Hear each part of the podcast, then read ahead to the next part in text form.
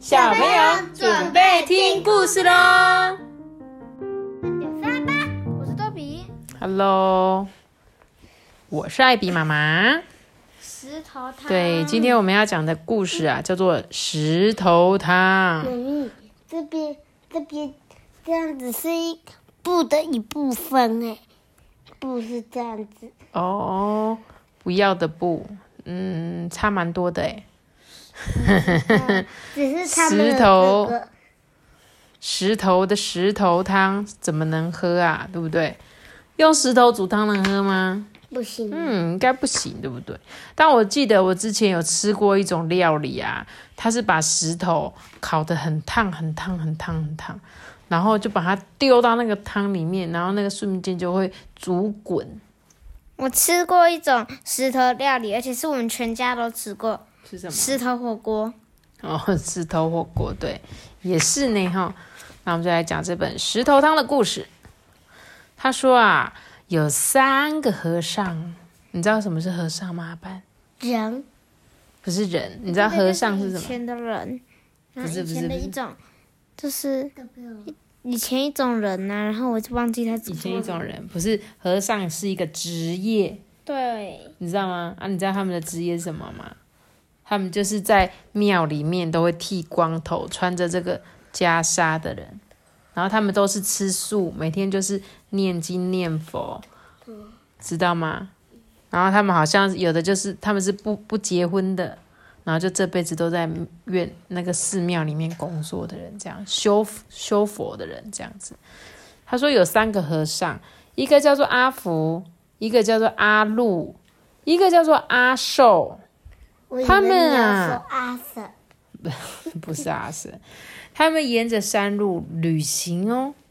途中啊，他们谈起了猫的胡须、太阳的颜色，还谈到做善事。阿福就说啊：“哎，什么可以让人快乐呢？”年纪最大又最聪明的阿寿就说：“嗯，让我们来找找看吧。”阵阵的钟声啊，将他们的视线吸引到山脚下的一个小村庄哦。由于这个地方啊地势太高，他们看不清村庄里面啊曾经经历一些苦难的情景，像是有饥荒啊，就是他们没有东西可以吃；洪水啊，就是雨下太大，然后水灾啊，还有战争哦，就是大战，对，就是闹水灾这样。早就已经让这个村民啊疲惫不堪，他们不再相信任何的陌生人，甚至是邻居之间哦，他们都会彼此在那边猜忌，就是会想说，嗯，他是不是想干嘛，想要对我做不好的事情这样子。村里的人虽然努力工作，但是工作啊只是为了自己哦。在村子里有农夫嘛，有一些卖茶的，还有读书人，有女的裁缝师，有医生，有木我匠，喜欢吃这个，小笼包哦，还有很多人，但是啊，人与人之间很少来往哦，就是大家都只做他们自己的事，都不会说像我们常常会去跟对面的婆婆聊天嘛，对不对？我们这个就是有互相会聊天的邻居，但是呢，在这个村庄里，大家都不会聊天。当和尚啊来到了山脚下，村子里的人都躲进家里面，没有一个人走到门口跟他们打招呼。诶，当村民看到和尚啊走进村庄，大家就赶快把窗户都关紧紧的。和尚们就悄悄的，就是敲敲第一户人家的门嘛，叩叩叩叩叩叩，没有人理他。诶，随后啊，这个屋子里面啊就关了灯，变得一片漆黑。他们又敲了第二户人家的门，叩叩叩叩叩叩，还是同样的情形，没有人理他们。他们就这样一家挨着一家敲门，都吃了闭门羹呢。什么是闭门羹？你知道吗？就是没有人开门。就是怎么叫人家都人家都不理他们，我们就会称作这个是闭门羹这样。就这三个和尚啊，就异口同声的说：“啊，这些人啊，不懂什么是快乐。可是今天我要让他们见识一下怎么煮石头汤。阿寿这样子讲哦，他们捡了小树枝生火，把小锡锅架在火上，在锅子里面啊，装满了从井中打来的水。妈咪，你看这个女生在偷看。对呀，她在看他们这三个和尚在干嘛。这时候，这个小姑娘看到啦，很勇敢的走过去问他说：“嘿，你们要干什么？”阿路就说：“哦，我们在捡柴火啊。”阿福就说：“我们正在生火啊。”阿寿就说：“我们要煮石头汤。”还得要找三个又圆又滑的大石头。这个小姑娘啊，就帮和尚们在院子里面找到他们要的石头哦。然后他们就把石头放在锅子里面煮。阿寿说：“这几块石头啊，可以煮出好好喝的汤哦。但是我担心锅子太小。”煮的汤啊不够喝，这时候小姑娘就说：“啊，我妈有个大锅子。”小姑娘跑回家，正当拿着锅子的时候啊，她的妈妈就问她说：“她在做什么啊？”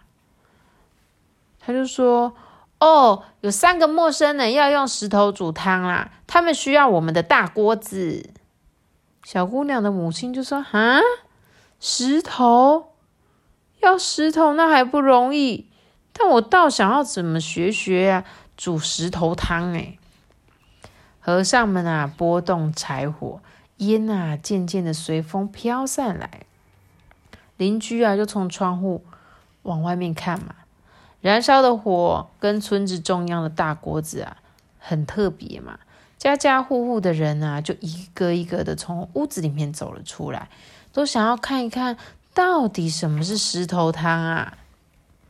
这时候阿福就说：“啊，当然喽，传统的石头汤做法应该要再加上盐、胡椒粉当调味料啊。”盐。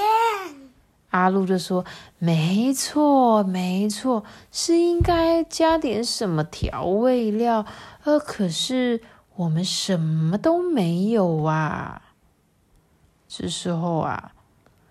有人就说：“哼，哎，我家有盐跟胡椒粉。”眼睛张大大的，充满好奇的读书人就这样讲。他说着说着，人就不见了。等他回来的时候啊，拿来了煮，拿来那个盐跟胡椒粉，甚至还带了一点香料。哎，阿寿啊，尝了尝味道，就说：“嗯，照我们的经验，这么大锅的石头汤，煮到这种颜色啊。”要是再加上一些红萝卜，这个汤肯定会更甜。这时候后面有一个妇人就说：“胡萝卜哦，我家刚好有胡萝卜，不过就只有几根了。”妈咪，那个胡萝卜的，就是刚才那个小笼包的那个。哦，对，就刚刚那个小姐，对不对？她就。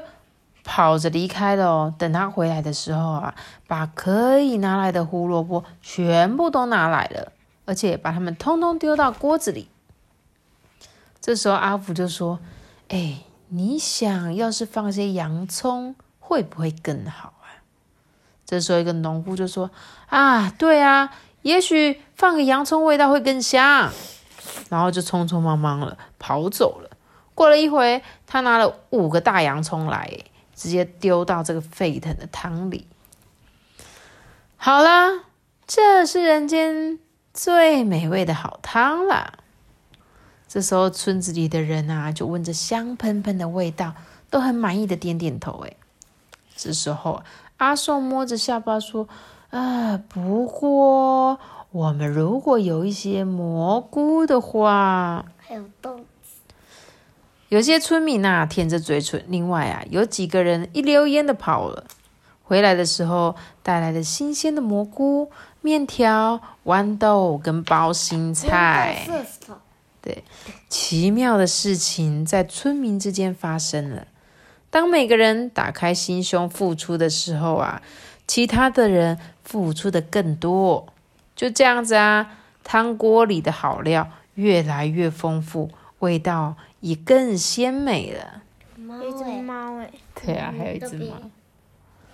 这时候有个村民就说：“哎，我想皇帝可能会建议我们加上饺子哦。”另外一个人就说：“哼，还有豆腐。”还有另外一个人就说：“啊，再加上一些银耳、绿豆、山药，怎么样啊？”我不喜欢吃山药。其他的人还喊着：“哦，还有芋头、冬瓜跟玉米笋、大蒜、生姜、酱油、百合。”呃，我有，我有，我也有。结果人们呐大声嚷嚷，然后就一个一个都跑回家了。回来的时候啊。把能拿的啊，全部都拿出来了。和尚搅和着咕噜咕噜的汤锅啊，啊，多么的香，多么的美味啊！村里的人们多么懂得付出啊！汤煮好了，村子里的人啊就聚在一起，他们带来了白米饭、馒头啊，他们还拿一些龙眼干跟甜饼。龙眼干。对他们还提着茶水。点起了灯笼，哎，大家就这样子坐在一起吃饭，呢。在记忆里，他们好像从来没有像现在这样聚在一起享用大餐呢。盛宴过后啊，他们就说故事啊，唱歌啊，一直庆祝到夜晚。接着，村里的人不再锁上门了，并邀请和尚们啊到家里去住，安排他们睡在。非常舒服的地方。一个温煦的春天早晨，柳树下，大家依依不舍的说再见。这些和尚就说：“谢谢大家让我们来做客啊，你们是最大方的人呐。”出门就说：“啊，谢谢你们送的礼物，让我们永远很富足。你们更让我们懂得分享。”会让人更富足。这个和尚就说：“还要想一想，快乐就像煮石头汤一样的容易哦。”你看他这本故事书想要告诉我们，你知道你知道他要说什么吗？乐于助人，乐于助人，他比较不像助人，他比较像是分享。虽然帮助别人我们也会很快乐，但这本故事比较像是。我把我我有的东西，对我把我有的东西拿出来，那别人看到我拿出来啊，也会拿出一样的东西，对不对？就像你们要办同学会好了，同乐会，然后不是同乐会都要自己带饼干吗？那如果我今天就买了一包饼干，我就吃我自己的饼干，我就只能吃到一样，对不对？可是如果我今天带了一包饼干，然后就说：“哎，我跟你换两块，我跟你换两块，我跟你换两块，你就跟你们全班二十个同学就可以换了二十种饼干，对不对？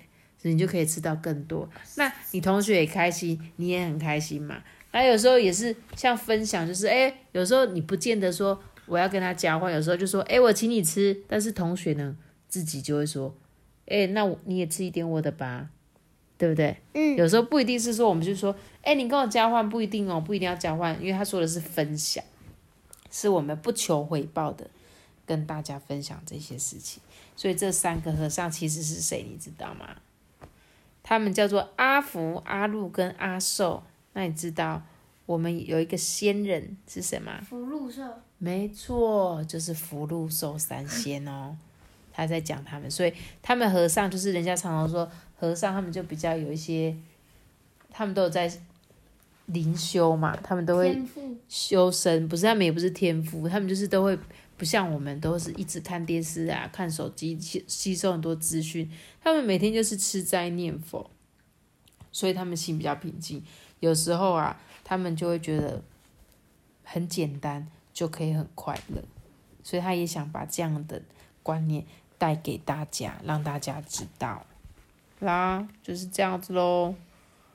所以其实真的有煮石头汤吗？